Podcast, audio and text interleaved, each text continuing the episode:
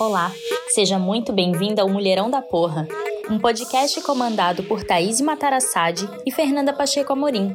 O Mulherão da Porra é um apoio da Abracrim Mulher e da Emais Editora. No site www.emaiseditora.com.br você encontra material de qualidade e gratuito. Você pode seguir o Instagram @maiseditora para ficar por dentro de todas as novidades. Você pode seguir também a Thaís Matarassade, arroba Thaís Matarassade, e Fernanda Pacheco Amorim, arroba Fernanda Pacheco Amorim, para conversar conosco sobre os episódios do Mulherão da Porra. Se você não quiser, também não precisa seguir ninguém, afinal, você é livre. Gente, deixa eu falar. É a Fernanda Morim aqui e esse mês a gente está vindo com uma série de episódios extremamente especiais. Mês de maio, mês do Dia das Mães, o mês das mães, né? E a gente resolveu vir aqui apresentar para vocês as mulheres que nos sustentam, as nossas mamães, porque nós não somos mulherões da porra por acaso. E aí hoje eu vim conversar com a Aparecida, a Maria Aparecida Stanislau. E aí vocês já sabem de quem que é a mãe, né? A Maria Aparecida é mãe da Fê. É, na verdade, ela é mãe de três filhos. E a Fê, ela é a única filha negra de um casal interracial e ela é a mais parecida com a Aparecida fisicamente. Todo mundo fala que ela é a cópia da Aparecida. E aí ela fez aqui, eu vou ler para vocês um resuminho que eu achei uma fofura que a Fê fez sobre a mãe dela. Maria Aparecida Stanislau, nascida e criada no Ceará, desde nova entendeu que teria que correr atrás dos próprios sonhos com as próprias pernas. Filha da dona Francisca e do seu João, não tinha na família nenhum estímulo para os estudos, mas era nos livros que encontrava refúgio para os seus sonhos e assim fortaleceu sua forte personalidade e conseguiu encontrar segurança no conhecimento que passava a acumular. Em Russas, interior do Ceará, com educação pública e precária, passava a maior parte do seu tempo livre na biblioteca da cidade. Desde a pré-adolescência trabalhou, mudou-se para a capital, Fortaleza, para continuar estudando, sempre aliando com o trabalho. Chegou a trabalhar como policial, por 30 anos serviu na Marinha do Brasil como assistente social e hoje, aposentada da Marinha, atua como psicóloga clínica, faculdade que concluiu depois de aposentada. Inventa 30 mil cursos online para fazer, faz cachepô para as plantinhas, é vegana e tem formação em yoga.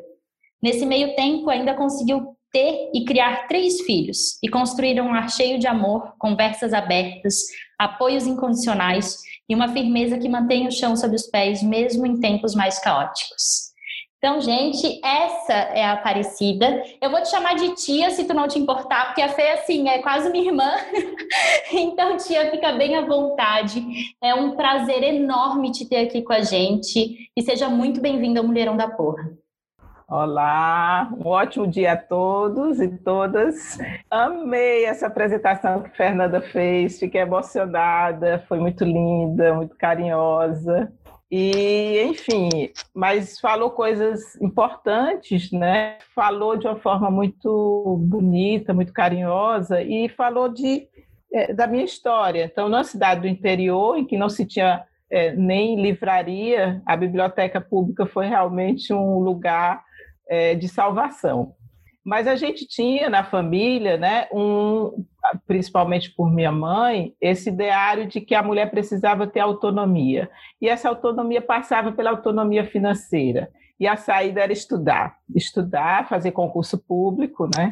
E aí ter a possibilidade de não depender do marido, né? Porque casamento e filhos, isso era, nem era falado, porque era como se fosse uma consequência natural do, do ser mulher, né? Então eu capturei isso nessa essa essa questão é, é, quase como um mito pessoal, né, de que eu deveria vencer e vencer era ter essa autonomia. Então é, os desafios de sair do interior, de estudar, fui policial civil e depois oficial da Marinha, já como assistente social, já tinha concluído a faculdade, e realmente é um ambiente muito masculino. E que é, a gente vai perceber mais ainda, tanto uma situação de machismo ou a situação de racismo, é, é, em situações muito mais específicas, né? E que, pela complexidade, não é como um todo um bloco. Algumas situações, algumas pessoas, algumas é, situações mais especiais é que vão é, deixar muito mais claro isso. E na maternidade, a situação do machismo se apresenta muito mais forte. Então, é, eu, a Fê me montou um roteirinho aqui, gente, para que eu conhecesse um pouco da história da Aparecida para poder fazer esse, esse episódio. E o que eu achei muito é, lindo, assim, muito importante nessa história foi, e agora na tua fala também, tia, ouvindo tu falando assim, às vezes a geração de vocês, e isso eu falo também a partir da minha mãe, é uma geração que veio com algumas marcas muito fortes, né? De que a gente tem que casar, a gente tem que. E, e tu vir com essa força de não, eu tenho que ser independente financeiramente, isso é algo que rompe, né? Rompe com aquele padrão do que se tinha. E, e entrar daí para uma marinha, que é um ambiente completamente masculino, tendo essa visão e tendo essa estrutura, não deve ter sido um processo nada fácil, né? Sim, é um desafio, né? Um desafio e que a gente encontra é, outras dificuldades, né, por parte de pares, né, colegas superiores, e que vem com outro aspecto é, é, que eu aprendi com a Fernanda, eu tenho aprendido muito com vocês, tenho aprendido muito com minha filha, é a questão da interseccionalidade quando você é uma mulher nordestina e chega no Rio de Janeiro, né? E tem um sotaque, tem todo é, uma visão do Nordeste, assim, com só aquela visão da pobreza, da seca, né? Que é presente, é claro, é, nós vivenciamos isso, mas tem muitas outras coisas boas e tem as pessoas criativas, inteligentes e que também correm atrás, né? É, de seus sonhos, de seus propósitos. Então, essas questões todas perpassam, né? E, e, e, e mesmo não sendo feminista, né, a gente tem é, uma ideia sobre. Eu era, tinha uma formação em serviço social, que é um curso altamente politizado aqui na Universidade Estadual do Ceará. Então, a gente tem a consciência política desses desafios, né? E como isso nos afeta diretamente. Então, é, é está fortalecida, às vezes, em um, um, código de ética, então tem um fortalecimento para que o código de ética é, é, é, não permita que exista certos tipos de é, demandas tenham que ser atendidas, é, está fortalecida como uma mulher que tem direitos, que houve toda uma conquista, que é funcionária pública, que tem uma legislação, enfim, tudo isso, esses conhecimentos contribuem para que a gente possa manter firme uma postura é, que não permita abusos, né? que nos fortaleça nesse confronto. E é um confronto que é criativo, né, também, porque é, é, só mais recentemente, né, mesmo eu dizendo, Fernanda, você é uma mulher negra, você é uma criança negra, e ela tinha vários enfrentamentos disso, né, desde a infância, é, eu talvez não tivesse essa consciência, porque muitas vezes, quando eu falava, é, eu sou negra, as colegas, os colegas diziam assim: não, mas você não é negra, eu, eu, eu, você é morena. E é como se dissesse: eu gosto tanto de você, você não pode ser negra. Né?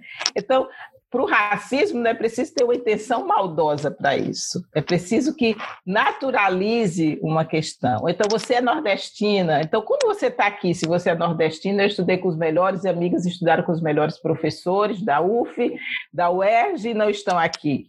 Eu dizia, porque eu sou inteligente, porque eu estou aqui porque esse é meu lugar. Né? Como eu falei antes, é na maternidade que a gente vê essas situações que, mesmo pais, colegas são pais, colegas que são mães, é, quando é, pode se sentir prejudicado, que você tem que ir para uma consulta médica na gravidez, que você precisa tirar uma licença, que você precisa socorrer a filha que está com a pneumonia, e aí você mostra a face mais é assim, não todos, é claro, porque eu disse é uma complexidade, mas aí você percebe que existe ali naturalizado um questionamento se esse é o lugar da mulher estar, porque você não vai dar serviço naquele dia, porque você vai tirar algumas horas de trabalho para cuidar do seu filho.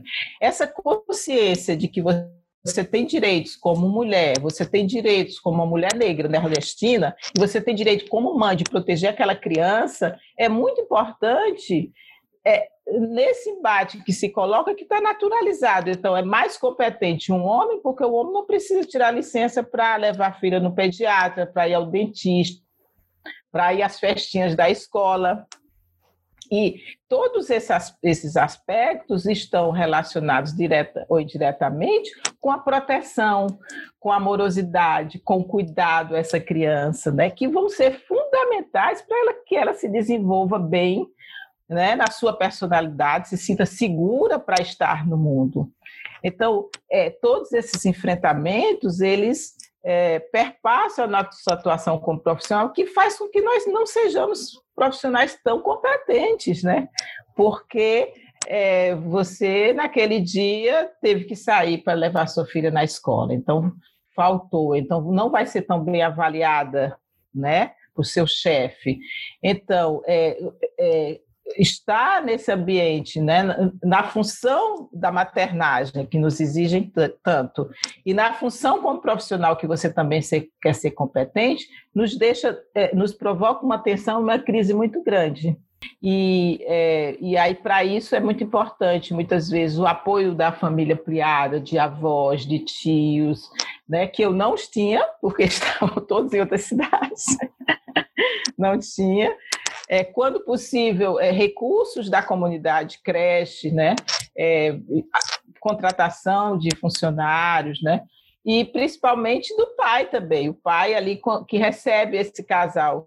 Né? Tem aquela máxima que diz quando você é, é, é, nasce uma criança, nasce uma mãe, nasce um pai, é porque essa criança, com toda a sua singularidade, né, vai trazer os desafios que esse casal vai enfrentar. E aí a formação é, da personalidade dele, das suas questões ancestrais e familiares vão se apresentar naquele momento. E é um momento decisivo esse de crise, né, que pode é, fortificar e fortalecer né, essas relações, como pode, infelizmente, também não, é, não vingar, né, enfim, não é, se sustentar frente a essa crise.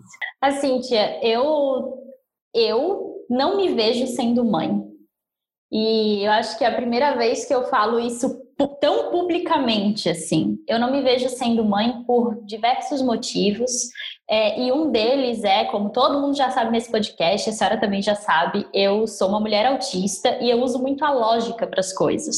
E para mim não tem lógica nenhuma a forma como querem nos empurrar a maternidade. Porque é isso, querem que a gente seja responsável pelas crianças, pela criação, pelo cuidado, por tudo, mas aí isso me impede uma série de coisas, ou me dificulta, como a senhora está relatando aqui para gente, essa dificuldade que é uma dificuldade extra para as mulheres que são mães, né? De que eu tenho que é, cuidar do meu filho, mas a partir do momento em que eu cuido, isso afeta na minha questão profissional, porque daí eu não sou tão boa, eu não sou tão suficiente, eu não produzo tanto, e aí colocam a gente num turbilhão que, que fica muito difícil de sair, né?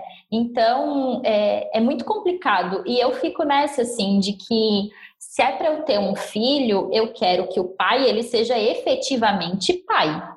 E ser pai não é ajudar. Eu odeio, tia, odeio quando alguém fala assim: "Ai, o pai me ajuda". Amada, ele não ajuda, né? Ele tá sendo pai, ele precisa trocar uma fralda, ele precisa dar comida para criança. Eu, eu fico apavorada assim quando, ai, eu não deixo meu filho com o pai. Jesus, que pai é esse, né? Quem é essa pessoa? E se é para isso, então faz uma inseminação artificial, porque se é para não ter pai, que não tenha nem para incomodar. Mais ou menos por aí. Mas, assim, algumas coisas na tua fala me chamaram a atenção, porque acho que tu e a Fernanda têm uma conexão muito forte, assim, porque o que ela me passou vai muito, muito próximo do, de tudo que a senhora está falando. E, e uma das coisas que ela falou foi sobre o acolhimento, né? O acolhimento que a senhora fez com ela nos momentos em que ela se sentia feia justamente por nesse processo de se entender enquanto uma criança, uma mulher negra, e que vocês tiveram muita cumplicidade e muito reconhecimento. E aí ela usou a frase assim: a gente teve cumplicidade e reconhecimento e foi o que nos salvou do mundo. E eu achei isso tão forte, tão bonito, porque daí ela continua ainda dizendo que é, a partir do momento em que ela se transforma uma, em uma mulher de luta, né, em uma mulher que assume essas marcas, esses marcadores de opressão, e muito por essa construção que vocês duas tiveram, né, de te ter como uma referência de mulher forte, de mulher que, apesar de não falar a palavra feminismo, é uma mulher feminista, porque se posiciona que luta também, que lutou a vida inteira. Então, a partir dessa referência que ela teve, ela se torna uma mulher de luta, ela se torna uma mulher militante, ela se torna uma mulher que fala sobre essas opressões e que sente que tem um porto seguro. Eu acho que foi muito isso que eu tirei aqui do texto dela. E ela ainda comenta que até hoje esse porto seguro é muito vivo, porque ela diz que ela passou por um processo de transição capilar, né? Que é algo, acho, muito simbólico para uma mulher, especialmente uma mulher negra, e que a senhora passou por esse processo junto, né? Que vocês duas assumiram os cachos e as duas estão lindíssimas com seus cachos e eu achei muito bonito assim. E eu queria que a senhora falasse um pouquinho agora sobre como foi criar essa mulher potente que é a Fernanda. Isso é, ela diz aqui em todo esse texto que ela me construiu e é visível na fala, nas conversas, porque eu e a Fê ficamos muito amigas e aí quando a gente para para conversar são horas e ela já falou algumas vezes da senhora, mas como é ter construído essa base em si para daí poder construir essa mulher potente. Nossa, que lindo isso! Fiquei emocionada mais uma vez. É, veja, eu acho que primeiro teve a minha mãe, né? A minha mãe é uma mulher potente, corajosa, de muito enfrentamento, que mesmo silenciando, mesmo é, passando por muitas dificuldades, ela consegue manter hoje, até hoje, bom humor e é, muita criatividade nas soluções e muito bem. Então, a minha mãe, a avó da Fernanda, é diretamente responsável, se não estando presente, mas na minha criação. E meus pais, né? Mas especialmente minha mãe, que é a minha referência. Dona Francisca Stanislau, a quem agradeço muito e faço aqui o registro. E aí, a, é, aprendi depois, muitos anos depois, que com o Winnicott, que não precisamos ser uma mãe excelente, maravilhosa, isso não existe, é o ideal. Precisamos ser mãe suficientemente boa, né? Então, nesse embate, né, nessa, é, é no que é a minha carreira profissional, né, mas também a minha carreira como pessoa e aí como mãe, que também só decidi ser mãe quando encontrei o Fernando, né? Eu, é, que é o pai da Fernanda, o pai dos meus filhos, né? E isso fez uma grande diferença, porque é um, é um homem é, que participa, que também teve uma mãe muito presente, então ele participa diretamente de todas as decisões e, e não, não era uma ajuda, aquela coisa, você não falou, não, ele, ele, recebia, é, ele recebia como dele a tarefa, né? E isso é fundamental, é, o pai, né, como essa figura que tem a função de apoiar a mãe e a criança, né? É claro, nem sempre as configurações familiares têm essa, esse formato, a gente compreende, né? Eu estou falando aqui do meu, não é que seja melhor o exemplo, mas eu estou falando da minha realidade. Então, o Fernando foi fundamental para isso, mas é, todas essas situações que vivenciava, eu dava serviço, então, finais de semana, tinha que viajar, mas o diálogo foi uma coisa muito presente, né? Então, é, quando eu saía para uma atividade, eu tinha que compensar no trabalho. E também, nos finais de semana, ou quando possível, de alguma forma me sentia a necessidade de compensar com os filhos, né? Então a Fernanda tem um tipo introvertido, ela desde muito cedo já brincava ali com seus brinquedinhos sozinha, a gente nem sabia que tinha uma criança, e muitas coisas ela só veio me falar muito depois, de situações que ela vivenciou na escola é, e que ela não chegava a falar, falava alguma parte, ali a gente é, acolhia, conversava, sempre com esse olhar amoroso, e o olhar da mãe para a filha é fundamental na vida da filha, né? O olhar de amor, o olhar de que você é bela, de que você é importante, de que você é, pode fazer o que você quiser, né? E mesmo a gente não conseguindo saber tudo o que se passou, porque nem a criança consegue processar aquilo que está vivenciando, eu acredito que esse olhar de amor, que não é, é, é, fundamental, mesmo que o tempo não seja o ideal, mesmo que não esteja presente em todas as atividades, né? mesmo que tenha que chamar a tia, a babá para ir na festa da escola, muitas vezes que a gente não podia comparecer, tendo que viajar, etc. A gente é, tinha essa explicação e essa conversa. Olha, É, ela até um dia desse ela falando para mim que ela tomou muito remédio, né? Porque ela tinha bronquite, fez pneumonia e às vezes tinha que tomar antibiótico e tinha alergias, né? E só melhorou quando conseguiu tirar leite e animais da sua vida. Mas enfim, não vou fazer propaganda de. Mas aí eu sempre dizia para ela, ela dizia, o remédio é bom, eu dizia, é horrível, mas você vai ter que tomar. é horrível, provava, nossa, é terrível, mas você vai precisar tomar, não tem jeito.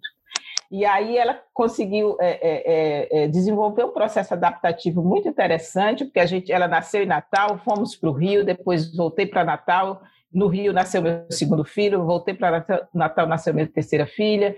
E aí, é, é, ela, quando chegava nessas mudanças, né, porque quando ela chegava no Rio, ela tinha um sotaque de nordestina. Então, tinha toda uma aceitação, a não aceitação pelo diferente, né? E aí, ela, e Natal também achava que ela era carioca e que falava diferente. Então, ela desenvolveu um processo de adaptação muito grande. Então, ela tem facilidade, né, um ouvido muito bom. Então, onde ela chegava, ela falava com sotaque da cidade. Diminuía, né? Um processo adaptativo, né? criativo também, né? Porque, é, é, às vezes, muitas vezes, não é só bater de frente, às vezes também tem que ter um contornar, né, como o rio, né, que vai e vai seguindo o seu curso. Então, é, talvez isso e essas condições que, que foram inerentes à minha minha vida profissional, é, enfim, fizeram com que ela desenvolvesse muitos processos adaptativos, né? E aí fazia muitos esportes, eu estava sempre apoiando, é, natação e dança rítmica e etc. Ela gosta muito de, da atividade física e eu também gosto muito. É, enfim, é, esses apoios, né? Esse diálogo, eu acho que é, favorece muito aqui a, a, aqui a construção de recursos pessoais para o enfrentamento e a segurança de que você é amada, de que você é querida, de que você é importante nesse mundo. Eu acho eu acho que a maternidade é isso, é desde o início da segurança é, para todo o desenvolvimento nas diversas fases, né? E dizer estou aqui, eu lhe amo. Bom, então agora está explicado, né, gente, que isso é uma construção familiar, assim. A gente tem aí uma família de mulheres fortes e mulheres potentes que, por enquanto, chegou na Fê e aí depois ela vê o que, que ela faz. Então, eu vou fazer aqui um agradecimento público para dona Francisca, para Aparecida, é, por terem construído essa mulher incrível, que eu sou fã da Fernanda, e aí essa. É, ser fã se estende a vocês também, porque vocês construíram essa mulher. E assim, tia, é, o nosso episódio é o primeiro. E aí aqui eu vou, eu sei que eu vou acabar me comprometendo porque vai sobrar para mim. Mas eu vou fazer porque, como é o primeiro, vai ser a primeira a ser exposta a Fernanda. Então, eu queria saber se tem como a senhora contar alguma história dela, expor a Fê aqui um pouquinho, a Fê enquanto criança, enfim, alguma história que a gente possa conhecer um pouquinho mais da Fernanda. Olha, tem histórias maravilhosas. A Fernanda foi sempre uma criança muito criativa, muito é, amorosa e é ainda hoje. É, mas tem uma história muito interessante que eu e Fernando ríamos muito, porque ela às vezes estava caminhando com a gente na praia, ali na orla da Praia do Meio, em Natal, e ela tinha muita facilidade em imitar. E aí, às vezes, as pessoas estavam passando, alguma coisa chamava atenção, e ela saía atrás, fazendo tipo aquele sombra, né? E fazia, andava igualzinha a pessoa. E, e fazia isso seguidas vezes. A gente morria de rir, mas ficava um pouco envergonhada, sem querer que a pessoa percebesse. Mas era muito interessante. Talvez ela nem lembre, nem lembre disso. Ela devia ter uns três aninhos, quatro aninhos, e, e era muito interessante essa, essa brincadeira dela. A Fê criando tendências, né? Já pensou a mini Fê imitando os outros na praia? Bom, tia, o papo tá muito bom. É, eu tô gostando bastante de conhecer mais da tua história, porque eu acho que é muito isso, constitui muito a Fernanda, essa, essa grande mulher, e te constitui também como uma grande mulher, né? A fruta não cai muito longe do pé. E, mas para a gente finalizar, porque a gente precisa finalizar, eu queria te fazer a pergunta clássica desse podcast. O que, que é ser um mulherão da porra para ti? É, Fernanda, eu acho que ser mulherão da porra é, está consciente de seus direitos, está consciente é, de sua feminilidade também, né? É, de certos limites que a gente tem, mas de, principalmente de muitas potencialidades, né? E nisso nossos direitos e passa é, é, individualmente, né? Cada pessoa vai de alguma forma realizar essa sua consciência política e de, em todos os espaços, nas situações diversas, nos enfrentamentos diversos, o mulherão da porra estará ali é firme, é, sofrendo, mas também na luta e conquistando é, mais espaço, criando filhos e filhas melhores, mais conscientes, porque os feministas podem também, essa consciência política também precisa chegar aos homens, né? Precisa que nós criemos filhos homens também conscientes das potencialidades dos direitos femininos, feministas também. É isso. Bom, é, eu só tenho a te agradecer pela disponibilidade, por vir aqui conversar comigo. Eu já me como eu falei assim no início, né? Eu resolvi te chamar de tia no episódio porque eu já me sinto muito próxima. eu e a Fernanda já temos uma amizade enorme e é a primeira vez que a gente está se vendo assim por vídeo, né? Mas assim, quando eu for para Fortaleza, que eu já avisei a Fernanda que passando a pandemia eu vou para Fortaleza vê-la, porque eu e a Fê a gente também só se conhece por vídeo. Eu vou aí na tua casa, tia, a senhora trate de me fazer um almoço. porque a gente vai sentar e conversar muito mais, porque eu já me sentia muito muito próxima, assim. É, e eu acho isso muito legal, porque eu vejo muito de ti, agora, depois dessa conversa, vejo muito de ti na Fê e vice-versa. Então, muito obrigada, muito obrigada por ter topado essa empreitada aqui com a gente, por ter vindo conversar comigo. E volte outras vezes para falar de outras coisas que tu tenhas vontade. E não tem como terminar de outra forma, né? Um feliz Dia das Mães para a senhora e que a senhora passe um domingo maravilhoso com, com as suas crias aí. E muito, muito, muito obrigada por ter participado.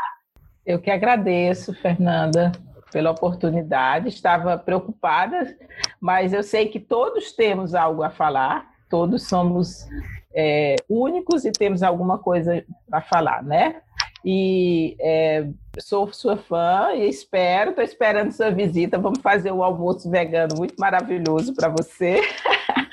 um caju, pode ser uma moqueca de caju maravilhosa. Não sei se você gosta de caju. E Fortaleza, nossa família em Fortaleza está lhe esperando aqui, de braços abertos, tá? Seja muito bem-vinda. Desde já, seja muito bem-vinda. Obrigada. É isso, gente. Até semana que vem com mais uma das nossas mamães. Um beijo e até semana que vem. Oi, gente. Olha aí, quem tá aqui é a Fernanda Stanislau, e dessa vez aqui no Grito de Liberdade com vocês. Tô muito, muito, muito feliz que a minha mãe topou aparecer aqui e conversar com a gente. Eu queria começar lendo um poema da Rupi Kaur. Não sou muito fã dela, não, mas tem alguns bons. E ela fala assim: quando minha mãe estava grávida do segundo filho, eu tinha quatro anos. Apontei para sua barriga inchada, sem saber como minha mãe tinha ficado tão grande em tão pouco tempo.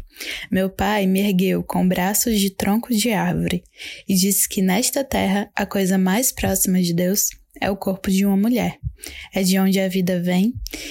E ouvir um homem adulto dizer algo tão poderoso com tão pouca idade fez com que eu visse o universo inteiro repousando aos pés da minha mãe.